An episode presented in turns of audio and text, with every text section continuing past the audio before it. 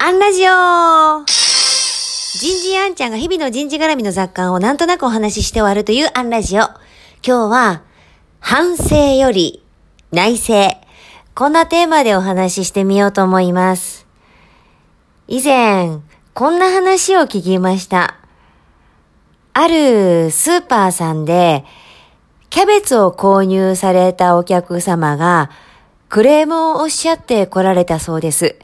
丸ごと一玉買って帰って、家でそのキャベツを真っ二つに割ったら、芯のところ、中が黒ずんでいたと言うんです。で、その話を聞いた店長は、野菜売り場の担当者に、なんでこんなキャベツを売ったんだとか、すぐ対応しろ、ではなくて、こう問いかけたんだそうです。なぜこのお客様は、この夕方の忙しい時間帯に買って帰られたキャベツをわざわざ店まで再度持ってきて、私たちにこのことを伝えてくださったんだろうねと。そうすると、その職場で対話が起こったんだそうです。やっぱそれくらい腹を立てられたということだと思うんです。申し訳なかったです。すいません。いや違うよ。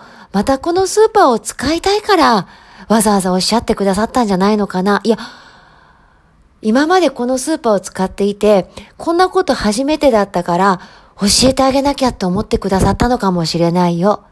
という対話。反省をするのではなくて内省を起こさせる店長の姿を知りました。日常の中で内省を促す問いや言葉がある組織、叱るのではなくて問いかける上司の姿は、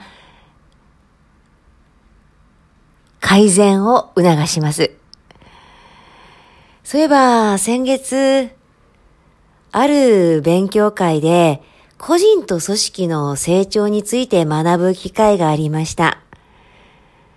どんな状態があると、組織の中で人は成長につながるのかという話。ポイントは4つです。モデルがあること。問いや言葉があること。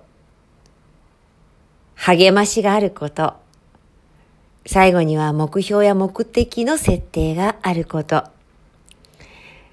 先ほどの店長はまさにこの問いの実践者。いやもうモデルでもありますね。人は人によりてのみ、人となりうべし。カントの言葉です。この店長の姿を見て育まれた若手からはまた次の世代を担う店長が生まれるんでしょうね。今日はここまで。次回もお楽しみに。